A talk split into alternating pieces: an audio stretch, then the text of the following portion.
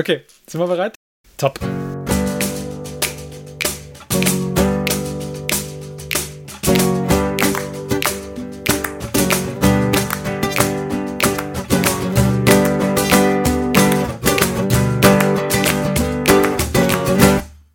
Hallo, liebe Hörer herzlich willkommen zur heutigen 75. Folge des Hobbyisten-Podcasts. Wir sind ein Podcast, in dem sich fünf Freunde über ihr gemeinsames Tabletop-Hobby unterhalten und wir geben diese Unterhaltungen an euch, liebe Hörer, weiter alle 14 Tage in euren Podcast-Client, nach Spotify, nach iTunes, nach Google Podcasts, auf unsere Homepage oder wo auch immer ihr es geschafft habt, uns anzuhören. Und wir freuen uns wirklich sehr, dass ihr auch heute wieder am Start seid.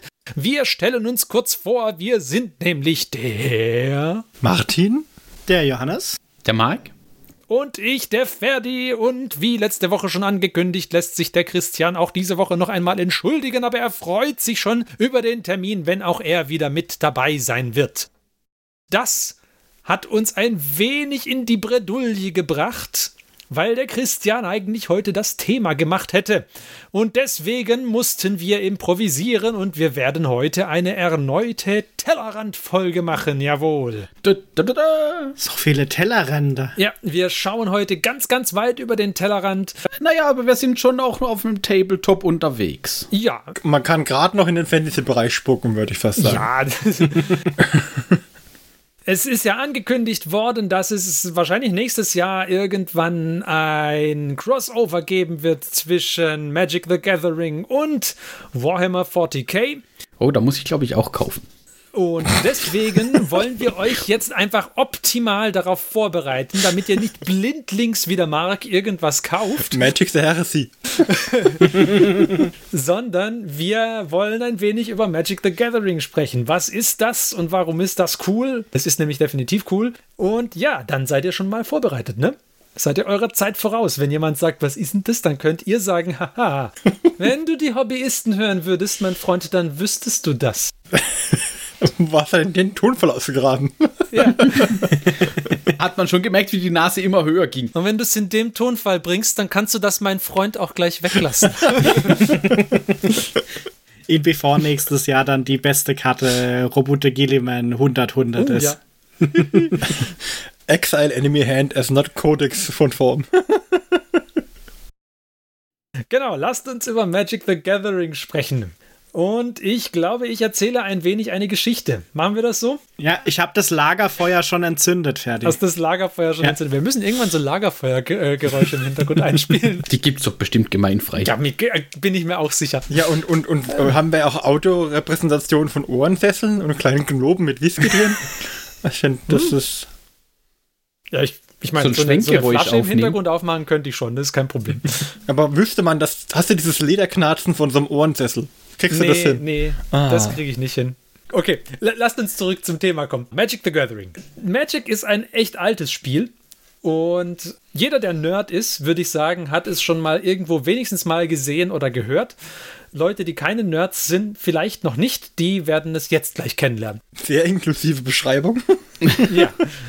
Und zwar, äh, es ist ja so, wir schrieben das Jahr 1993, also es ist wirklich lange her. Das war ein Jahr, in dem es die Firma Wizards entweder noch nicht oder erst sehr kurz gab. Und damals hatte man geplant, bei Wizards ein Kartenspiel zu machen, ein modulares Kartenspiel zu entwerfen.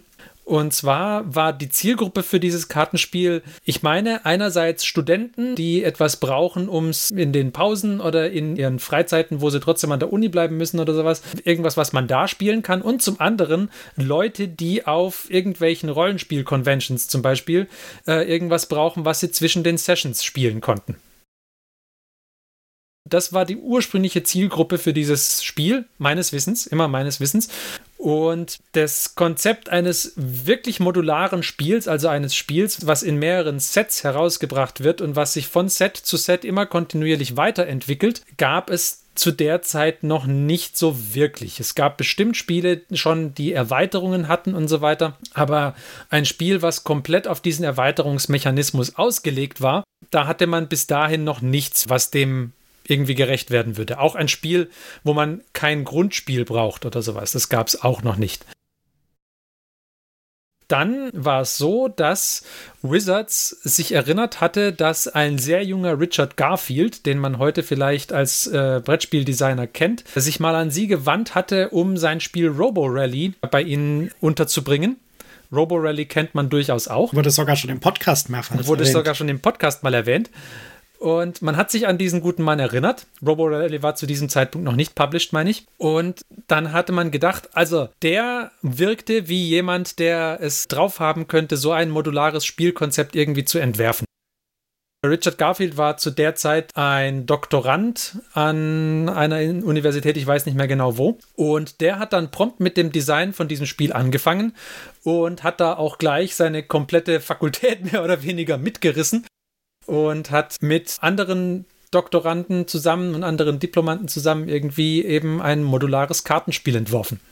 Das ist so mal die Entstehungsgeschichte von Magic. Und was genau ist es jetzt? Heutzutage ist uns dieses Konzept von so einem Living Card Game oder von einem Trading Card Game oder von einem Spiel, das irgendwie komplett auf diesem Erweiterungsmechanismus beruht, das ist uns ja heute nicht mehr unbedingt fremd. Geht halt alles auf Magic zurück und deswegen kennt man das heute auch alles ganz gut.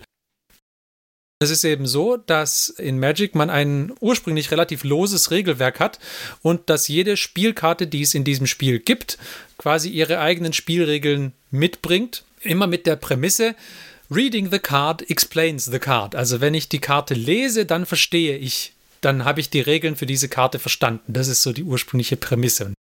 Auf jeder Karte ist irgendwie so ein kleiner Schnipsel Spielregeln mit drauf und die ganzen Karten in ihrer Gesamtheit ergeben ein großes, relativ komplexes Regelkonstrukt, in dem sich einfach sehr, sehr viel Varianz irgendwie befindet. Sehr viel Variabilität auch von Spiel zu Spiel, von Kartenkombination zu Kartenkombination und so weiter.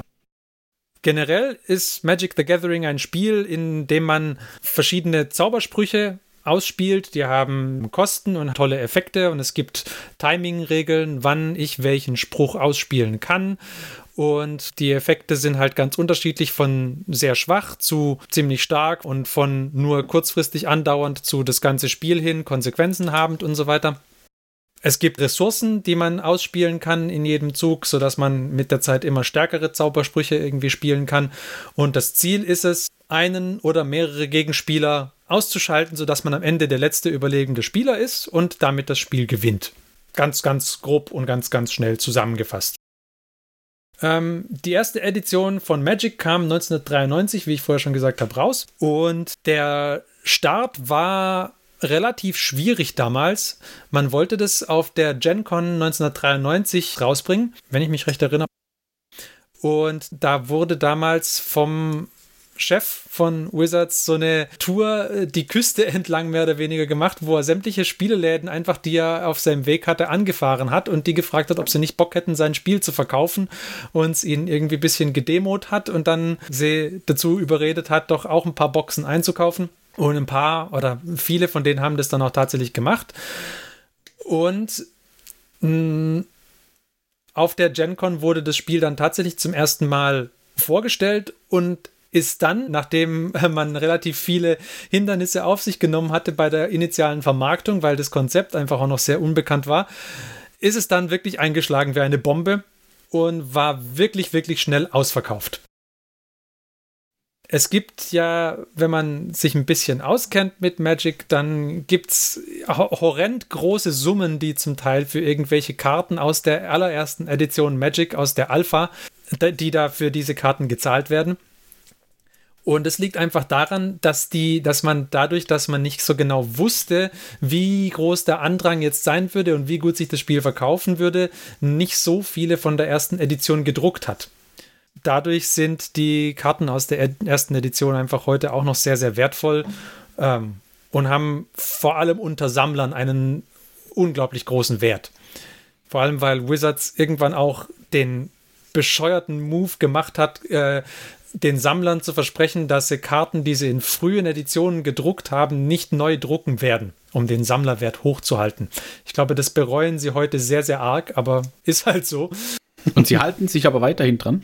Mm, ja, größtenteils. Okay. Es wurden schon Karten, die ursprünglich auf dieser Reserved List drauf standen, runtergenommen und dann trotzdem irgendwann neu gedruckt. Aber für viele Karten, die da draufstehen, gilt das nicht.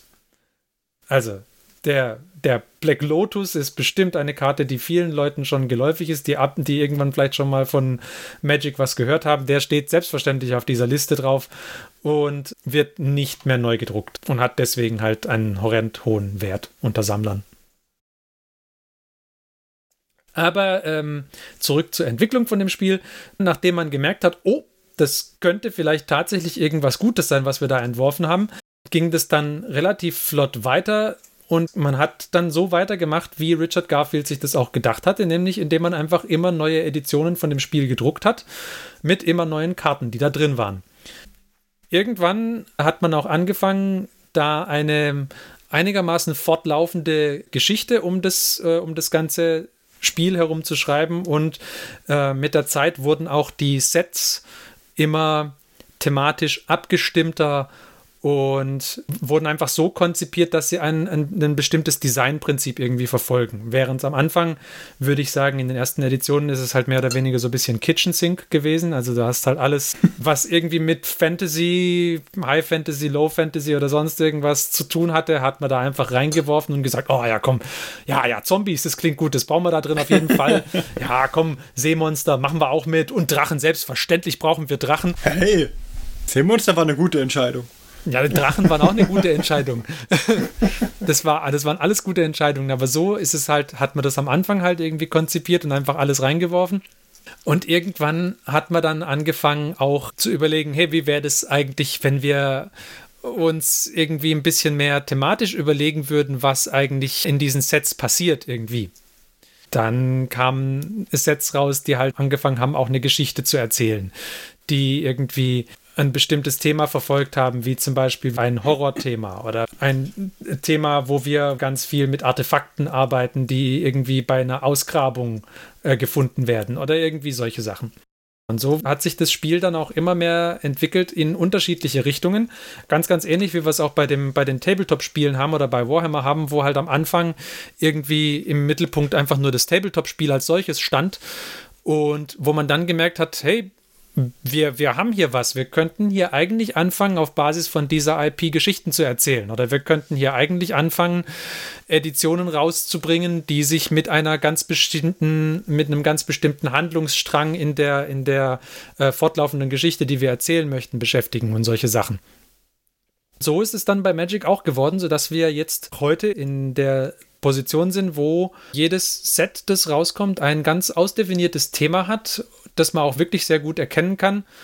Zum Zeitpunkt der Aufnahme sind, äh, sind die Innistrad-Releases gerade aktuell, in dem halt ein Horrorthema verfolgt wird. Das ist auch nicht das erste Mal, dass man zu Innistrad, also zu der Welt Innistrad irgendwie Sets bringt, sondern das ist eine sehr beliebte und schon häufig besuchte Welt bei Magic. Äh, und da geht es eben stark um Vampire, Werwölfe, Zombies, Hexen, solche Dinge. Aber das ist nicht die einzige Welt, die irgendwie so konzipiert wurde, sondern sehr viele Welten, die man auch durchaus aus anderen Produkten von Wizards, wie zum Beispiel Dungeons and Dragons, kennen könnte, sind mit Magic konzipiert worden. Eine andere sehr bekannte Spielwelt ist zum Beispiel Ravnica, die Stadt der Gilden, in der es um sehr viele unterschiedliche Gilden und die ganz eigene Charakteristika haben geht. Und so gibt es da sehr viel. Und das ist so, dass man bei Magic, wie ich jetzt auch schon ein paar Mal gesagt habe, in Releases quasi denkt. Jedes Release oder mm, jede, jeder Satz von Releases spielt mittlerweile in einer bestimmten Spielwelt, in einem bestimmten thematischen Setting. Und aktuell kommen Hauptreleases so etwa vier Stück pro Jahr raus. Früher war das etwas seltener, dass da neue Releases rauskamen, aber aktuell sind so etwa vier pro Jahr und da gibt es dann auch sehr viel Diversität einfach in den Settings, die besucht werden, sodass eigentlich für jeden Spieler was dabei ist und sodass Magic auch mittlerweile den unterschiedlichsten Leuten irgendwie was zu bieten hat. Also zum einen denjenigen, die einfach nur an der Spielmechanik interessiert sind und deswegen möglichst viele unterschiedliche Karten haben möchten, möglichst viele neue Entwicklungen, neue Regeln haben möchten, Leuten, die einfach daran interessiert sind, wie das Meta sich die ganze Zeit ändert.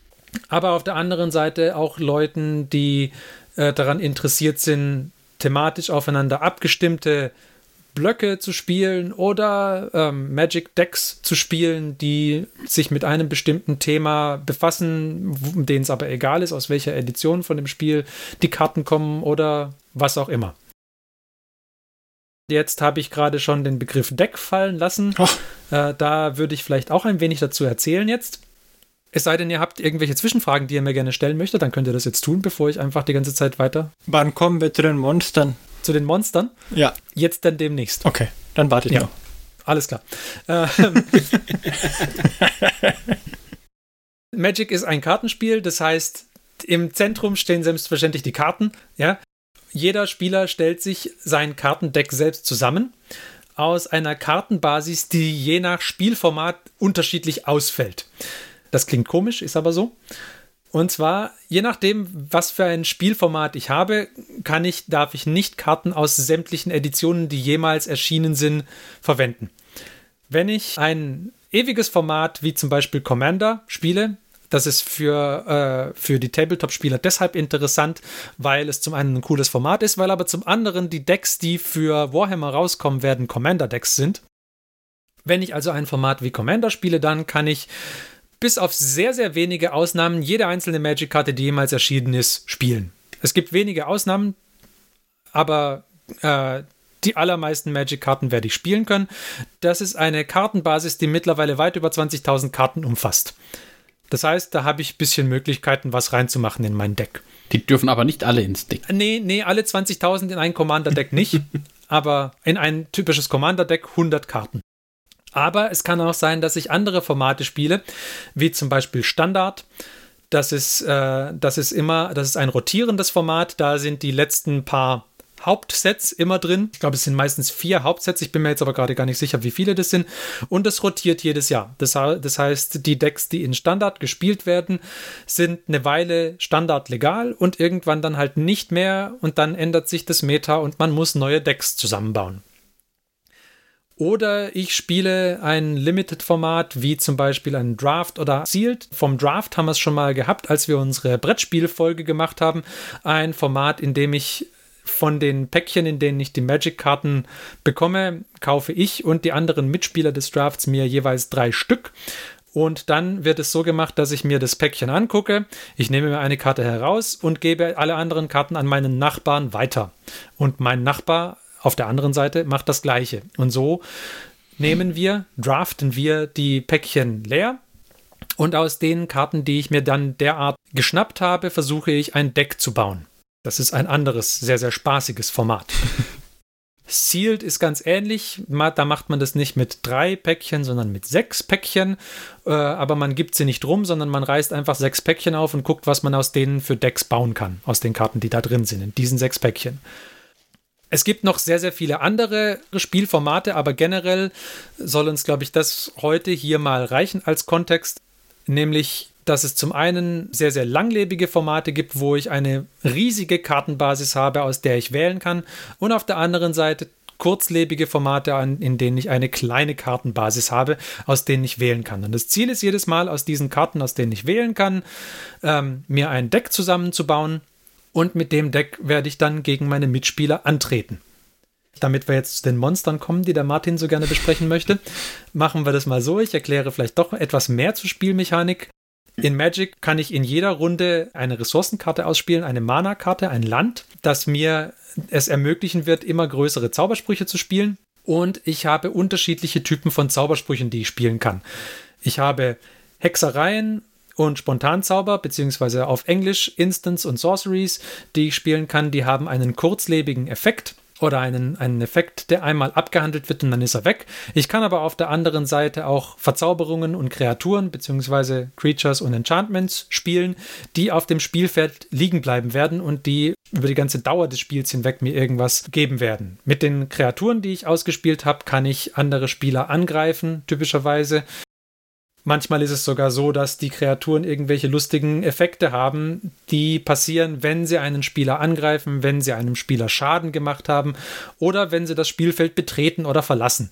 Und ich kann Artefakte spielen, die funktionieren ähnlich. Es sind auch Karten, die einfach die ganze Zeit über bei mir liegen bleiben werden. Normalerweise kann ich mit Artefakten niemanden angreifen oder so, aber sie haben die Möglichkeit, andere Spieler oder andere Karten, die bei mir auf dem Tisch liegen, in irgendeiner Weise zu beeinflussen.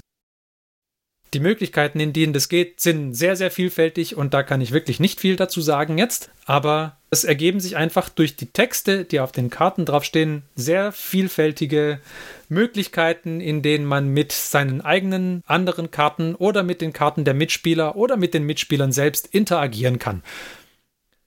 Das ist das, was den Reiz des Spieles eigentlich ausmacht. Diese Kartenkombinationen sich zum einen im Vorhinein irgendwie aus denken, was, was könnte gut zusammen funktionieren, welche Karten harmonieren gut zusammen, welche Monster möchte ich gerne in meinem Deck drin haben, möchte ich viele kleine Monster, wenig große Monster, viele große Monster. Viele, viele, was, was war das? Viele große Monster? Viele, viele große Monster. Ah, okay. Viele große Monster. Now you have my attention. genau. Möchte ich vielleicht ein Deck spielen, wo überhaupt keine Monster drin sind, sondern in dem ich einfach nur so nicht permanente Effekte nutze, um meinen Gegnern Schaden zu schießen? Auch das ist möglich. Wie genau möchte ich mein Deck strukturieren? Und was für Karten passen in dem Moment gut zusammen? Ist es mir egal, wie gut die Karten zusammenpassen und ich möchte vielleicht einfach nur, dass sie thematisch zusammenpassen und ich möchte nur Sachen spielen, die mit Zombies oder mit Piraten oder mit Werwölfen zu tun haben. Geht alles. Auch da hat man sehr, sehr vielfältige Möglichkeiten, seiner Kreativität Ausdruck zu verleihen. Magic generell, oder die Karten in Magic haben eine Farbe. Es gibt fünf Farben und farblose Karten. Es gibt Rot, Grün, Blau, Schwarz und Weiß. Und jede dieser Farben verfolgt eine bestimmte, hm, ich will nicht sagen Strategie, aber so diverse Designparadigmen, die immer wiederkehrend sind. So dass zum Beispiel Weiß sich äh, viel mit irgendwie Heilung beschäftigt, damit Ordnung aufs Spielfeld zu bringen, damit, dass ich irgendwie viele Kreaturen habe, die eine sowas wie eine Legion fast schon bilden würden und dass die zusammenarbeiten. Äh, Weiß beschäftigt sich damit, dass ich verhindere, dass meine Kreaturen Schaden nehmen, dass ich verhindere, dass mir von anderen Kreaturen Schaden zugefügt wird, solche Sachen. Blau beschäftigt sich damit hauptsächlich, dass ich äh, andere Spieler kontrolliere, dass ich selbst irgendwie in der Hand habe, was auf dem kompletten Spielfeld passiert, nicht nur bei mir, sondern auch bei meinen Gegnern, dass ich selber aussuchen kann, was erlaube ich ihnen, wo möchte ich gerne sie daran hindern, so zu spielen, wie sie gerne möchten. Blau hat aber auch echt viele große Monster, vor allem welche, die im Wasser leben, Martin. Äh, ich mir nicht weiter aufgefallen. Nee. Dann gibt's äh, Schwarz. Schwarz ist natürlich wie in jedem Fantasy-Setting die Farbe der Nekromantie. Die einzig gute Farbe. Ja, ich habe bei Schwarz sehr viele Zombies, ich habe Geister, ich habe viele, viele Effekte, die mir selbst Schaden verursachen und dadurch aber mir auf der anderen Seite auch irgendwelche positiven Effekte geben. Ich habe Effekte, die mir ein bisschen Schaden verursachen und meinen Gegnern viel mehr Schaden verursachen. Solche Sachen. Ich habe grün. Grün ist die Farbe von Dingen, die im Wald leben, auch großen Monstern, die im Wald leben, Dingen, die mit den Ländern, die ich habe, interagieren. Generell ist es bei Grün häufig so, dass ich Effekte habe, die es mir erlauben, weitere Länder zu suchen und ins Spiel zu bringen und mit denen dann auch irgendwie gleich was zu machen. Oder die es mir erlauben, kontinuierlich irgendwelche Kreaturen ins Spiel zu bringen, selbst wenn ich keine auf der Hand haben sollte oder solche Sachen. Und dann habe ich noch Rot. Rot ist eher eine aggressive Farbe. Hier gibt es zum Beispiel sehr viel kleine Kreaturen, häufig Goblins, die einer für sich genommen wenig Schaden machen, die aber zusammengenommen echt viel Schaden machen. Und Rot ist auch die Farbe, in der ich es als Spieler am leichtesten habe, Karten zu haben, die meinem, Spiel, meinem Gegenspieler direkt schaden, ohne dass ich jetzt irgendwie noch den Umweg über die Kreaturen gehen müsste. Ich schieße ihm einfach direkt den Schaden.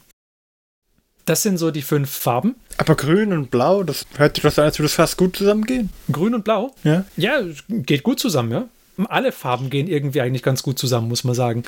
und das ist auch so ein bisschen das, was auch wieder die Diversität von dem Spiel ausmacht, dass ich beim Deckbau mir eben auswählen kann, hm, welche Farben möchte ich denn eigentlich in meinem Deck drin haben und inwiefern möchte ich, dass die jetzt miteinander interagieren. Also Grün und Blau so als Deck mit vielen, vielen großen Monstern drin funktioniert zum Beispiel sehr gut. Grün für die Landmonster, Blau für die ja, Wassermonster. Also, ja, geht. Funktioniert, funktioniert prima. Ja, hast du auch großen Spaß dran, glaube ich.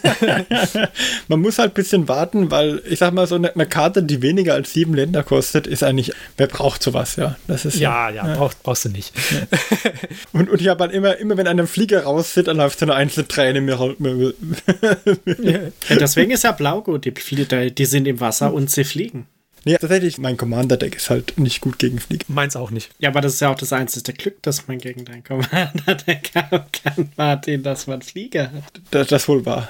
ja, ich glaube, du kannst, es gibt schon Decks, die dir nerven, aber Und das nächste Mal müsste ich die Flieger halt auch ziehen, wenn wir sie haben noch Mitleid mit mir und lassen mich noch am Anfang in Ruhe. Das ist so ein bisschen mein Glück. So, aber an, an euren Diskussionen merkt man ja jetzt schon, mittlerweile ist es mir ja gelungen, euch alle in den Abgrund zu stürzen und euch alle dazu zu bringen, mal eine Runde Magic zu spielen. Vielleicht erzähle ich da jetzt kurz ein wenig zu meinem Magic-Werdegang und dann können wir mal drüber reden, wie ihr das Spiel so fandet, die ersten Male, wo ihr es gespielt habt. Und dann können wir noch ein bisschen mehr über den Deckbau und über was in den verschiedenen Editionen, die ich so kenne, cool war. Können wir vielleicht auch noch drüber reden. Ich habe angefangen, Magic zu spielen. Da äh, war gerade das Set Urzas Saga gerade rausgekommen, als ich angefangen habe. Das müsste 8, 97 oder 98 gewesen sein. Da haben wir hauptsächlich in der Schule, wenn mal Pause war, irgendwie ein bisschen Magic gespielt, haben uns nicht wirklich drum geschert, was jetzt da mit Hintergrundgeschichte ist oder was eine starke oder nicht so starke Karte ausmacht oder überhaupt, sondern haben halt genommen, was da war und uns immer mal wieder so ein paar Päckchen gekauft und waren glücklich. Und das war eine sehr coole Erfahrung. Dann irgendwann ist das ähnlich wie das Tabletop-Spielen auch äh, wieder eingeschlafen. Und ich habe es äh, später im Studium wieder entdeckt und habe da mit meinem Mitbewohner sehr gerne gespielt, eine ganze Weile lang. Ähnlich wie das Tabletop-Spiel. Du hättest den Satz auch ge gequält enden können. Ich habe meinen Mitbewohner gequält, stundenlang. Nein, überhaupt nicht. Der hat nämlich auch mit mir damals schon gespielt, wo wir noch in der Schule waren. Wir hatten da beide großen, großen Spaß daran. Dann ist auch das wieder eingeschlafen, weil die Zeit einfach irgendwie gefehlt hat. Und ich Sag habe. bloß, du hast dich auf sowas wie Studium konzentriert. Nee, nee, ich habe eher angefangen zu arbeiten. Während dem Studium habe ich schon gespielt. Also, nee. Dann habe ich irgendwann als Magic Arena, eine von den PC-Umsetzungen von Magic, rausgekommen ist, dann habe ich da mal wieder angefangen. Das hat mich kurzzeitig gepackt, aber dann auch gleich wieder losgelassen, weil ich finde, dass es einfach nicht das gleiche ist, wie mit den, mit den echten Papierkarten zu spielen. Und dann hat mich ein netter Arbeitskollege darauf aufmerksam gemacht, dass man ja auch mit Papierkarten über Webcam spielen kann und dass es da eine Software für gibt, Spelltable, die das ganz hervorragend erleichtert.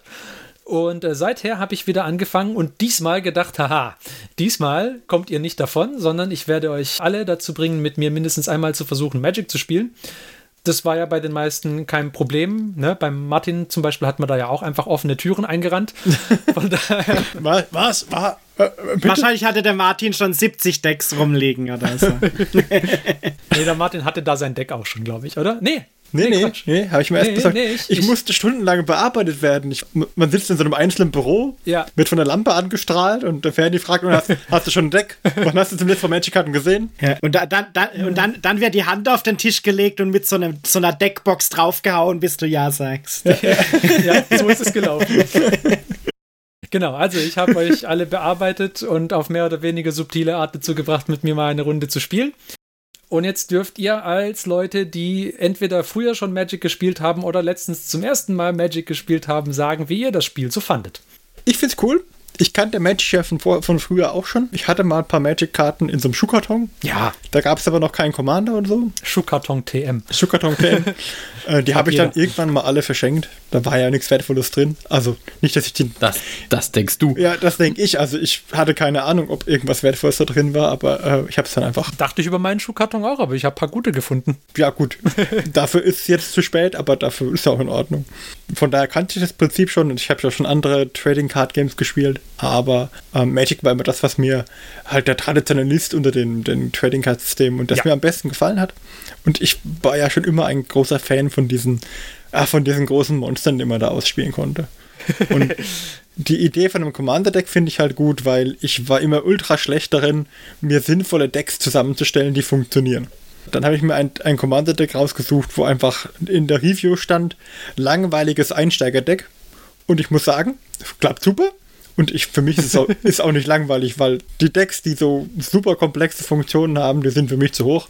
Äh, als Kornspieler muss es straightforward sein und da die großen Monster, das ist ein echt gutes Ding. Gefällt mir gut. Mir, für mich wäre zum Beispiel ein Deck, das irgendwie auf Bordverweigerung spielt, so blau-schwarz oder so, wäre für mich nichts, wo einfach nur sagt, ja, du darfst es aber nicht machen.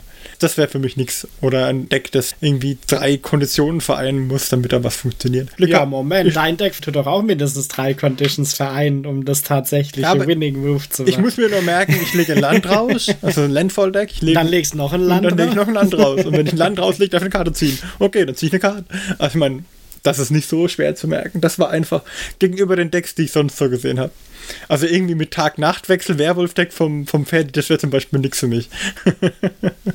Aber ja, fand ich schon immer cool. Und in mir haben halt immer diese großen, also ich glaube, in meinem ersten Deck habe ich damals versucht, viele so Würmer einzubauen.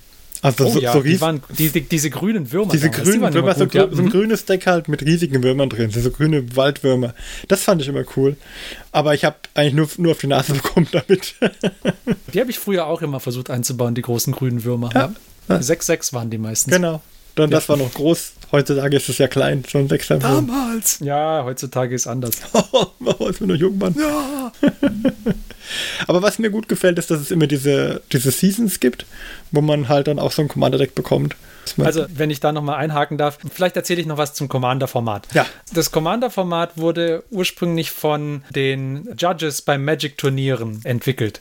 Magic hat von Anfang an, seit der Konzeption, stark auf das Turnierspiel gesetzt und haben das auch sehr stark von sich aus irgendwie gefördert, dass es Turniere gibt, dass es da was zu gewinnen gibt, dass man auch professioneller Spieler sein kann und so weiter und so weiter.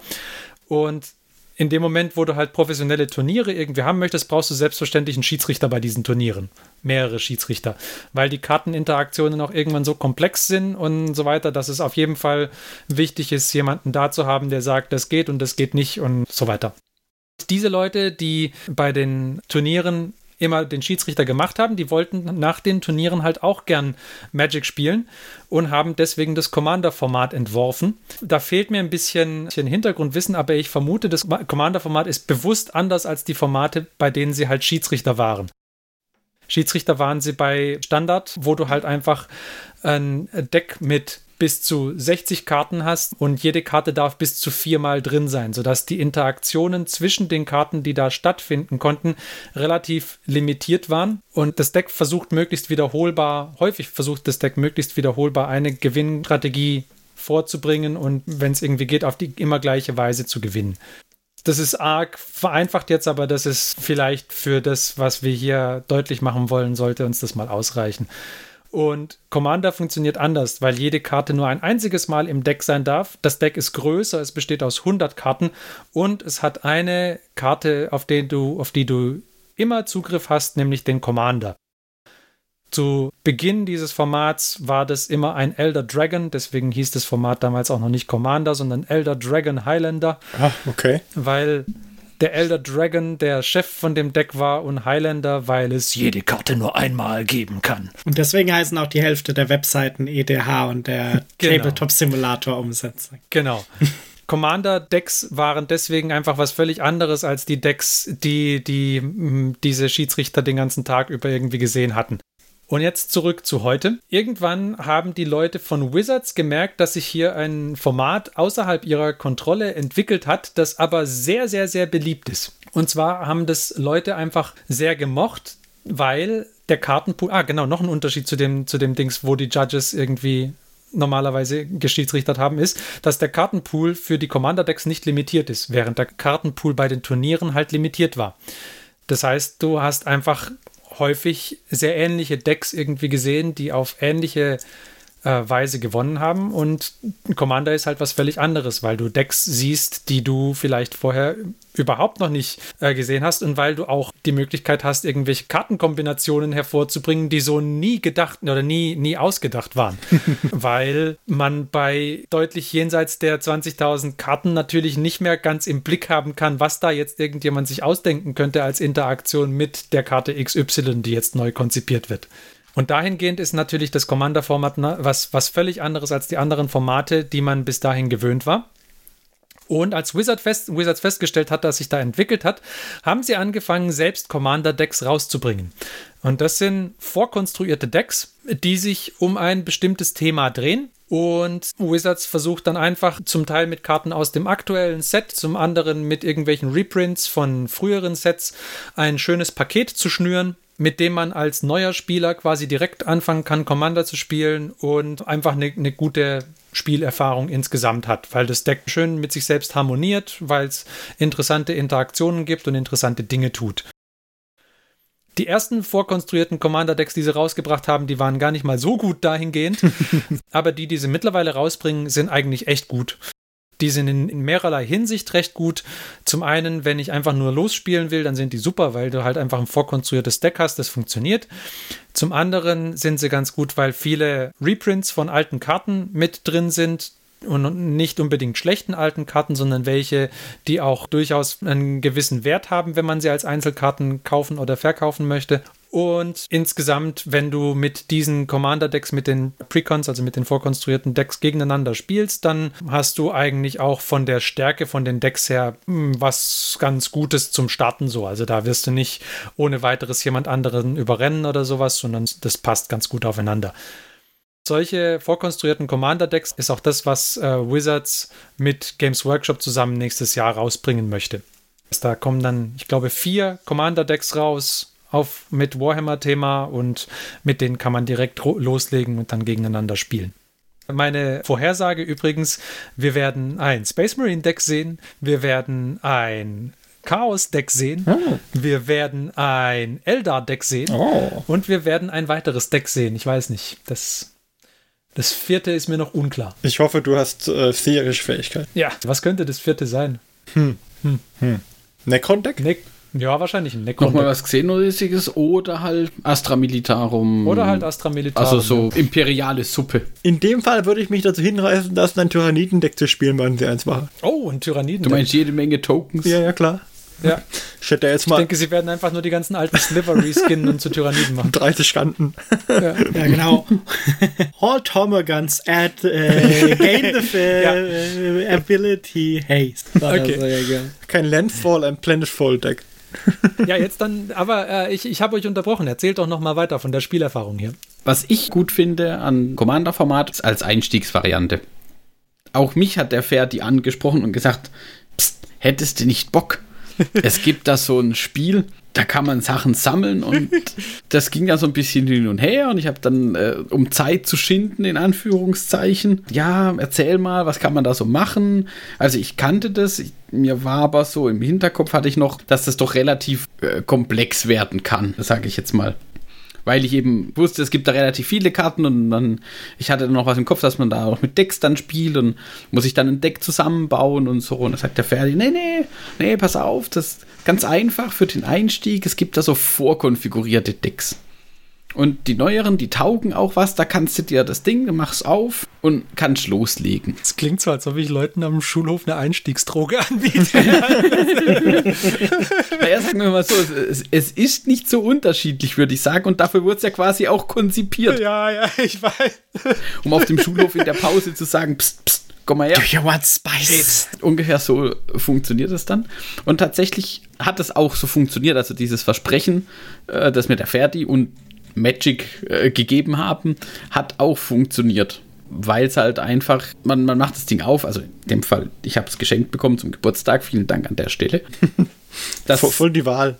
Es war schon geöffnet, aber sehr professionell geöffnet und wieder verschlossen, damit die Karten schon mal gesleeved wie so, wie so eine verschnittene Droge, wie so eine verschnittene Droge. dass, dass die äh, Karten schon mal gesleeved waren. Also man macht es auf, man, man mischt, man nimmt nochmal diese Commander-Karte raus und dann kann man spielen.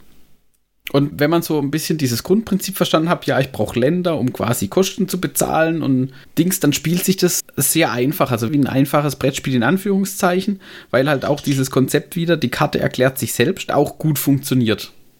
Also ich muss lesen, was die Karte macht und natürlich in meinen ersten, wir haben jetzt zweimal gespielt, ähm, man, man schafft natürlich die Kombination nicht oder man vertüttelt sich noch ein bisschen. Ähm, ich habe mir dann ähm, mal einfach die Zeit genommen, bin einfach mal mein Deck und habe das so eine Karte nach der anderen mir durchgelesen. Und wenn man das einmal macht, dann versteht man irgendwann auch schon so, was man für Kombinationen spielen könnte. Also was die Idee hinter diesem Deck ist. Also ich finde das ganz angenehm, weil ich mir dann eben keine Gedanken machen muss, was ich denn jetzt irgendwie in das Deck reinpacke, in welcher Zusammenstellung und welche Karten und bla blub, weil sich das schon jemand anders gedacht hat. Cool ist halt, dass du dann an der Stelle, wenn dir das Spaß macht oder so, dann kannst du natürlich an der Stelle anknüpfen und wenn du Spaß am Karten suchen oder sammeln oder am Deckbau generell hast, dann kannst du an, kannst du halt anfangen, in Kartendatenbanken zu suchen. Okay, ich finde die Mechanik XY, die mein Deck an verschiedenen Stellen macht, gut. Was gibt es denn da für weitere Karten, die da drauf aufbauen, die was ähnliches tun oder sowas? Da kannst du natürlich beliebig komplex werden, aber da stehen dir dann halt mit diesen Einstiegsdecks irgendwie die Türen offen. Und wenn du da aber keinen Spaß dran hast, dann kannst du auch sagen, nö, nö, passt, ich lass, lassen was. Ich bleibe bei diesem Einstiegsdeck, mir ist es gut genug. Ich habe sowieso Spieler, die mit mir spielen, die auch so ähnliche Decks haben. Und das ist mir, das, das passt so. Ich spiele mit dem Deck so, wie es ist. Und wenn vielleicht irgendwann mal ein anderes rauskommt, das mir gefällt, dann kaufe ich nochmal eins ein. Und wenn nicht, dann halt nicht. Genau. Man findet auch unzählige Leute auf YouTube oder sonst auf irgendwelchen Kanälen, die verschiedene Decks zusammengestellt haben und dann erklären, wie das Deck funktioniert und so weiter. Man kann sich die Einzelkarten, wenn man möchte, einkaufen.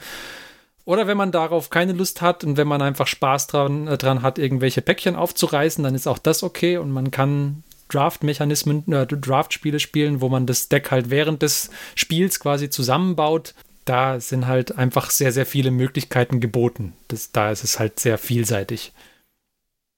Das ist eine Sache, die ich gerne mag. Also ich habe keinen besonderen Spaß daran, Päckchen aufzureißen und dann zu gucken, was für Karten ich drin gefunden habe. Also der Sammleraspekt oder der Zufallsaspekt, das ist nicht meins aber ich habe durchaus Spaß am Draft-Mechanismus. Also das mag ich sehr gerne, dass man dann, wenn man nicht einfach nur wahlloses Päckchen aufreißt und guckt und sagt, ne, ist nichts drin, was mir gefällt, sondern wenn man halt irgendwie die Prämisse noch hat, okay, also aus drei Päckchen werde ich jetzt irgendwie ein Deck zusammenstellen müssen, dann ist es natürlich auch schon wieder was anderes.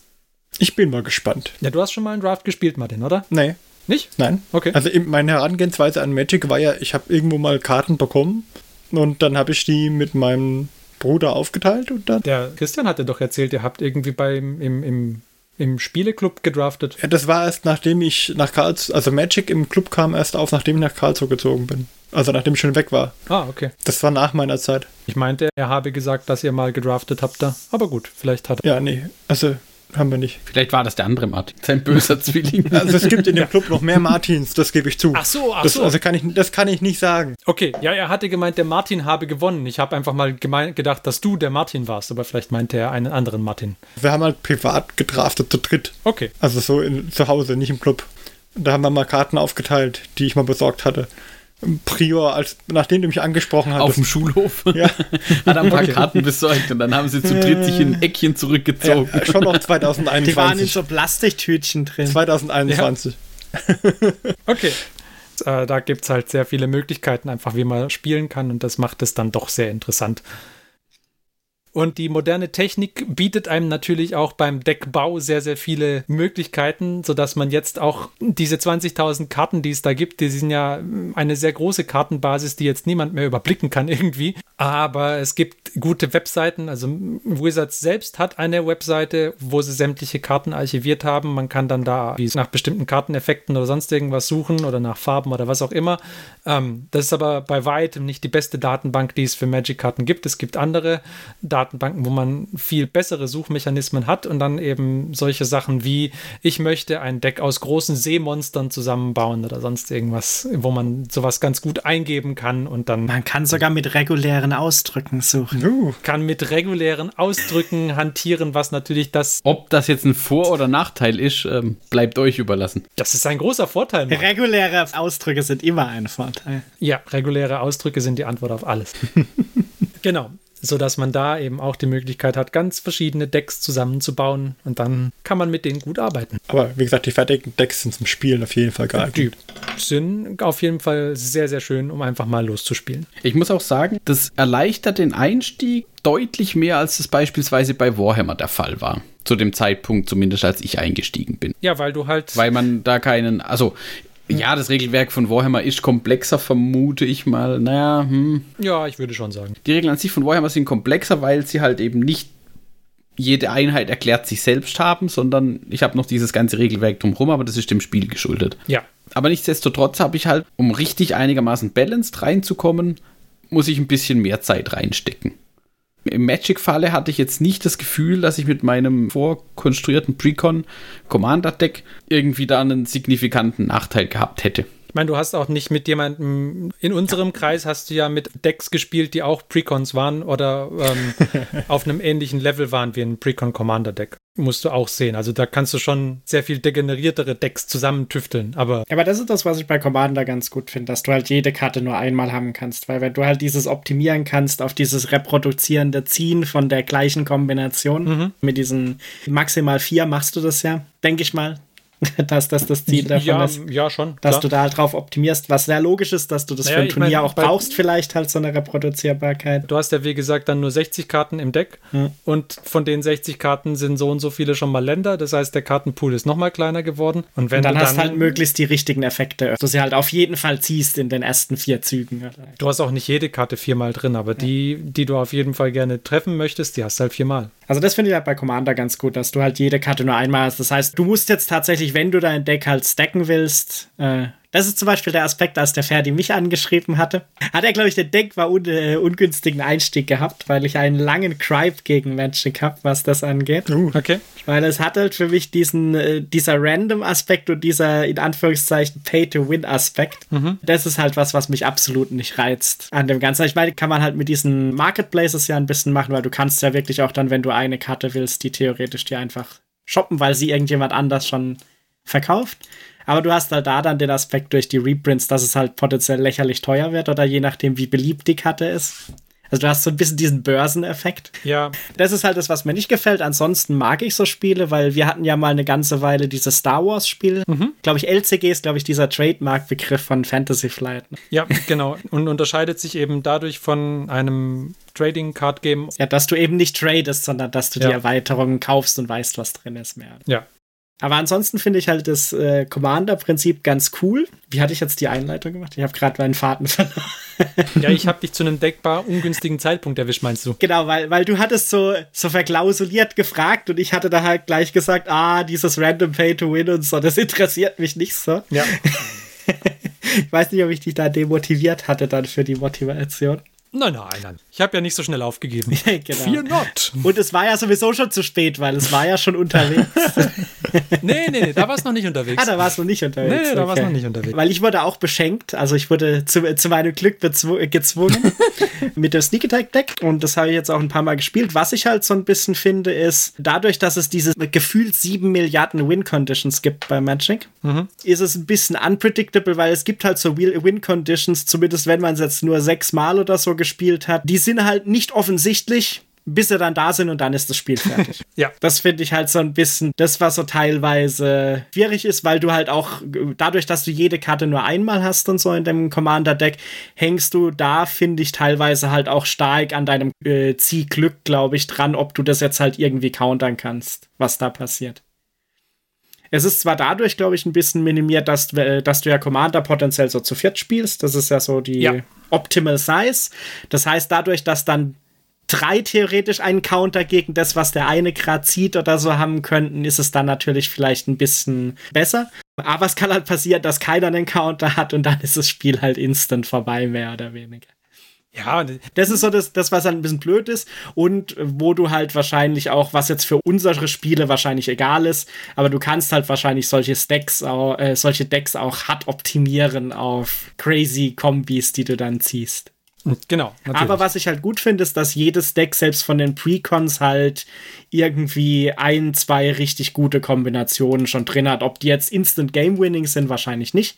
Aber halt, wenn du sie äh, richtig ziehst und dann auch richtig spielst, dann hast du eigentlich schon, glaube ich, in jedem von den Precons, die wir haben, halt eine gute Combo drin, die du benutzen kannst. Ja, Ja. Und ich habe die böse Combo, ich mache den anderen die Karten kaputt in meinem Sneak Attack. Hm. Ja, das, damit ist es halt ein Commander-Spiel, damit zu gewinnen, ist relativ schwer. Ein 1 gegen 1 damit zu gewinnen, ist okay, kann man gut machen. Ein Commander-Spiel gewinnen, wo, äh, wo du zu viert spielst, ist schwierig, weil du halt nicht nur einem Mitspieler alle Karten ja. werfen lassen musst, sondern alle. Und dann, das sind halt echt viele Karten.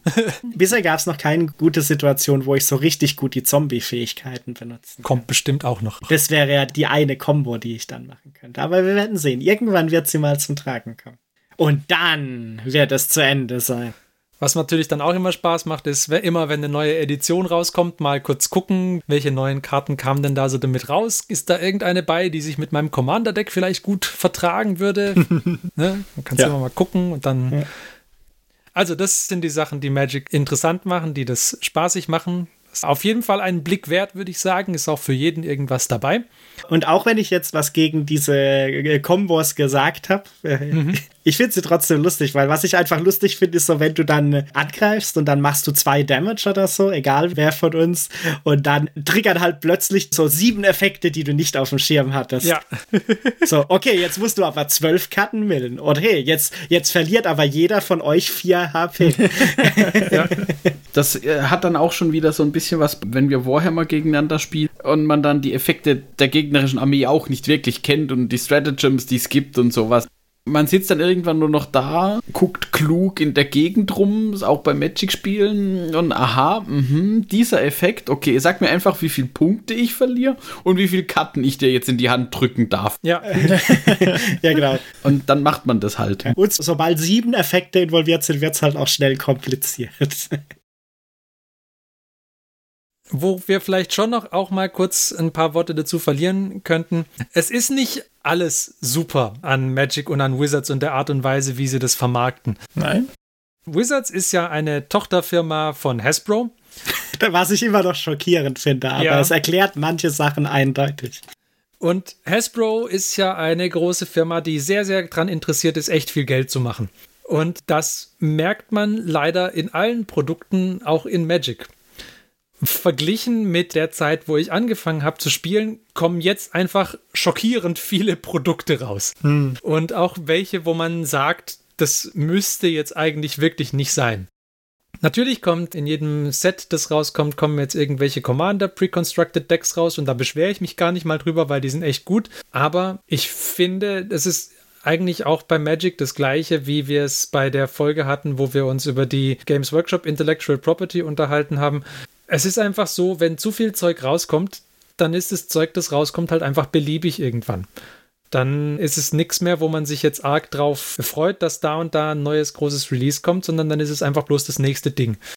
Da eiert Magic so ein bisschen auch hin zur Zeit, dass hm. es einfach zu viele Sachen, zu viele beliebige Releases gibt. Noch nicht mal, weil es zu viele Hauptsets gäbe, das sind, also es sind mehr, als es früher waren. Ich habe ja vorher gesagt, es sind jetzt mehr, mehr oder weniger so vier Stück pro Jahr. Aber zwischen den Hauptsets kommt halt noch da irgendwas raus. Und dann kommt noch da hm. irgendein Set nur aus Reprints bestehend. Und dann kommt noch da irgendein lächerlich teures Set bestehend aus nur echt teuren Reprints. Und dann kommt nur noch da irgendwas, was nur für Commander genommen werden soll. Und dann kommen hier Secret Lair Karten, die nur bei Wizards direkt bezogen werden können und nur für kurze Zeit. Und ach. Ja, ja. Und wenn man halt in die Liste kommt, sind allein 2021 mit dem wahrscheinlich ähnlich großen Release Release im November, sind halt irgendwie schon wieder fast 2000 neue Karten dazu gekommen. Genau. Und das ist halt. Ja, wobei, ich vergleiche es jetzt auch mal mit Warhammer, weil das halt so der große zweite Sammelvergleich ist, den ich habe quasi. Ich habe halt keinen Editionswechsel beispielsweise wie bei Warhammer. Wo ich jetzt plötzlich, oh, ich habe eine Weile nicht mehr gespielt mit meinen Freunden, jetzt gibt es eine neue Edition und aufgrund des Balancings müsste man eigentlich. Ja, doch, hast du schon. Ja, aber bei Commander auch. Bei Commander Ja, nicht. genau. Und, das, und da finde ich halt, das ist auch wieder dann der große Vorteil von Commander. Ich habe halt mein Pre-Constructed Deck. Und dann setze ich mich mit Freunden halt zusammen und dann spielt man halt Commander. Fertig. Ja. Ich finde, da wird es einem auch ein bisschen einfacher gemacht. Und ja, dieses, man müsste die Releases verfolgen, aber für mich zum Beispiel ist halt auch sowas, wo ich sage, für Magic wird mir die Zeit fehlen, um das da irgendwie zu verfolgen oder zu sagen, ja, ich möchte hier noch mal gucken, möchte ich da noch einen Booster kaufen oder nicht oder was ist gerade aktuell. Mhm. Das ist mir zu blöd. Ich warte einfach, dass einer von euch sagt, hey, wir spielen jetzt irgendwie ein Draft-Event oder sowas. Dann sage ich, alles klar, wie viel Geld muss ich mitbringen oder welches, welche Päckchen muss ich mir denn kaufen? Welcher Name sollte vorne draufstehen? Mhm. Und dann macht man das halt. Ich finde, bei Warhammer zum Beispiel ist der Zwang in Anführungszeichen dahinterher zu sein ein bisschen ein höherer als bei Magic. Ja, ja, das kann sein. Wobei es, es kommt halt da auch wieder auf die Spielweise mhm. an. Ja, also. Also ich glaube, das hängt, das hängt eher davon, wie viel du dich da, glaube ich, dafür interessierst, weil ich, genau. ich finde jetzt nicht, dass ich bei Warhammer aktueller bleiben muss. Bei irgendeinem beliebigen wie, anderen Wie bei Spiel Magic oder, äh, oder so, mehr oder weniger. Naja, aber du müsstest ja zumindest mal zum Beispiel mitkriegen, oh, es gibt einen neuen Kodex für meine Fraktion. Ja. Ja. so häufig, wie, wir, wie ich die Fraktion spiele, vielleicht auch nicht unbedingt. Ja, nee, klar, aber wenn jetzt der Mark irgendwie einen hm. Haufen neue Modelle irgendwann haben würde, die halt erst Regeln in dem Kodex, von, mhm. also nehmen wir mal an, du bleibst auf dem Kodex von der achten. Ich warte sehnsüchtig auf den Tau-Kodex. Genau. Weil achten Editionskodex gegen neunte, das funktioniert einfach nicht. Genau, und wenn du jetzt, ich weiß nicht, Mechanicus haben ja schon einen neunten, neunte ja. Editionskodex, aber jetzt nehmen wir einfach mal an, du wärst noch bei der achten Edition und jetzt würde Mark plötzlich äh, irgendeinen Codex kaufen für die neunte Edition Warhammer, weil die Tau da einen ganzen Sack voll neue Modelle bekommen haben. Mhm. Dann würde es euch halt auf einmal schwerfallen, gegeneinander zu spielen. Und da hat er schon recht, da ist es halt mit einem unendlichen Format wie Commander, das passiert dir da halt einfach nicht. Aber in Balancing-Issues könntest du natürlich schon trotzdem reinlaufen. Wäre natürlich schon möglich wenn jetzt, keine Ahnung, in dem neuen Release dann, wo sich zufällig einer die Box dafür kauft oder das oder irgendein Precon mhm. und da ist der, der Top-Effekt, äh, den man nur mit äh, fliegenden Kreaturen countern kann, was weiß ja. ich. Egal, ähm, ja. Und dann würdest du natürlich vielleicht auch drauf warten, dass irgendwas Fliegendes kommt, das in dein Deck reinpasst, wenn du das jetzt regelmäßig spielst oder Richtig. so. Oder dass du zumindest irgendwie Ausschau hältst nach Karten, die sich dann vielleicht da eigentlich. Bei Commander natürlich, da habt ihr schon recht, dadurch, dass man alle Karten, die es jemals gab, benutzen kann, könntest du natürlich auch einfach in den historischen kurz suchen und gucken, ob es irgendeine für einen affordable Preis mehr oder weniger gibt, die da passen würde oder so. Genau. Der Marc hat recht, das ist da sehr angenehm mit dem Commander-Format als Gegenpol zu dem, wie das Tabletop funktioniert. Wenn man jetzt aber. Wenn du Standard spielst, wäre es halt eher wie bei Codex 8. 9. Edition. Wenn du Standard spielst, dann läufst du natürlich in die Editionswechselproblematik genauso rein, wie jetzt du es in Warhammer machst und du läufst sogar noch öfter rein eigentlich. Wenn da jemand jetzt unbedingt gerade den aktuellsten Draft oder was auch immer spielen möchte, dann okay. Klar aber ich möchte es nicht irgendwie lernen müssen. Ja, ja, klar. Und da hat man halt aber auch den Vorteil, es ändern sich ja nicht die Regeln. Genau, nee, es ändert sich das Meta. Nur weil jetzt irgendwie ein Jahr vorbei ist und, und die vier Releases durch und die nächste Season oder was auch immer beginnt, sondern die Regeln bleiben gleich und ich kaufe mir jetzt ein Päckchen weil wir sagen, ja, wir spielen einen Draft und dann muss ich einfach nur die Karten lesen und hab's schon verstanden. Ja, also einfach einmal einen Draft zu spielen ist natürlich auch deutlich günstiger, als sich einen neuen Codex kaufen zu müssen und, einen, und neue Modelle dafür. Das ist auch schon, hast du auch recht. Was auch traurig ist auf eine gewisse Art und Eigentlich Weise. schon, ja. Vielleicht noch als Schlusspunkt, was natürlich auch noch so für den Tabletop-Spieler ganz nett ist, wenn er mal eine Abwechslung sucht, ist, dass man Magic mit deutlich weniger Vorlauf einfach mal kurz spielen kann. Also du hast nicht den Auf- und Abbau, den du ansonsten beim Tabletop hast und du kannst oh. es echt gut remote spielen. Der, der Kameraaufbau ähm, fürs Remote-Spielen ist schon. Ja, okay, gut. Das, also. Man hat ja praktisch die Kamera im 90-Grad-Winkel pos positioniert über dem Tisch. Ja. Also da muss man schon ein bisschen spielen, damit dass man ein schönes Bild hinbekommt ich missbrauchte immer mein Teleskopabend vom Mikro. Ja. Ich behaupte, du bist trotzdem schneller, als du bist, äh, wenn du deine Kornarmee aufbauen musst. Da stimme ich zu. das ist natürlich auch noch für den Warhammer-Spieler eine nette Abwechslung. Und äh, es ist was, was man auch zu Pandemiezeiten ganz gut machen kann. Ja, das, das vielleicht auch noch. Es gibt natürlich manche Effekte, die interessant sind, über Remote abzuhandeln. Ja. Mehr oder weniger. So wie zum Beispiel, ich darf jederzeit alle Graveyards angucken oder so. Das ist natürlich etwas, Problem, genau. etwas genau. schwierig. Oder du musst eine Karte für dich eigentlich verdeckt millen und ich muss aber wissen, was es für eine Karte ist oder so. Ja, ich habe mal ein Deck zusammengestellt, äh, bestehend aus Piraten, die drauf aussehen, Karten Karten von anderen Leuten zu klauen. Dann habt die. Stimmt, das ist auch schwierig. Das hatten wir bisher nur im, äh, im direkt vor Ort Spiel. Genau, habt ihr meinem Arbeitskollegen gezeigt, das Deck, und dann hat er gemeint, mhm, cooles Deck, könnte schon funktionieren. Würde ich im Leben nicht versuchen, remote zu spielen, du wirst keinen Spaß damit haben. Stimmt, da habe ich noch gar nicht dran gedacht, wenn ich diese ganzen nekromantischen Fähigkeiten einsetze über Spelltable, das wird echt schwierig. Ja, wenn du, sobald du versuchst, aus anderer Leute Graveyards Zeugs rauszuholen, das ist halt dann nicht mehr so einfach, ja. Ich denke, das ist doch jetzt auch der Punkt, wo wir ganz gut aufhören könnten. Es ist auch schon wieder spät geworden. Was magisch, wie die Zeit verfliegt. Ja, wir hoffen, euch hat der Ausflug in die Welt von Magic gefallen. Falls ja und falls ihr vielleicht irgendwann nochmal was dazu hören wollt, zum Beispiel wenn die Commander-Decks für Warhammer rauskommen oder ähnliches, falls ihr möchtet, dass wir uns da nochmal drüber unterhalten, dann sagt uns das doch. Und falls ihr findet, dass wir uns da auf jeden Fall nicht mehr drüber unterhalten sollten, dann sagt uns das auch. Und wir überlegen uns, welche von den Ratschlägen wir dann annehmen. Bis dahin sagen wir Tschüss und wir wünschen euch viel Spaß beim Hobby in den nächsten 14 Tagen. Und dann hören wir uns wieder. Ist ein Versprechen oder eine Drohung? Das ist eine Drohung, glaube ich. Auch das dürft ihr euch entscheiden, was ihr, also was ihr das nehmen wollt.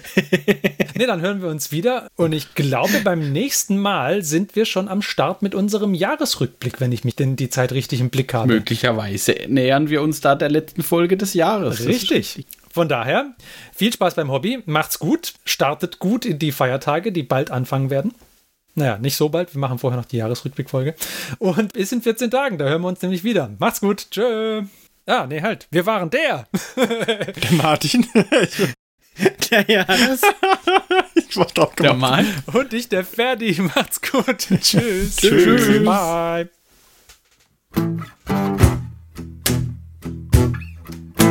Diese Folge des Hobbyisten Podcasts ist geschützt unter einer Creative Commons Attribution Share Alike 4.0 International Lizenz. Wenn ihr die Hobbyisten kontaktieren möchtet, besucht uns auf Twitter unter twitter.com slash diehobbyisten, besucht uns auf Facebook unter facebook.com slash diehobbyisten oder schreibt uns eine E-Mail an info at diehobbyisten.net. All diese Informationen findet ihr auch auf unserer Homepage unter www.diehobbyisten.net.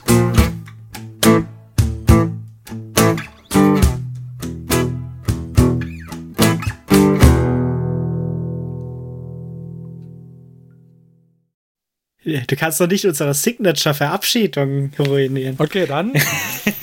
Und bis dahin sagen wir Tschüss. Wir waren der Martin. Der Johannes. Der Marc? und ich, der Ferdi.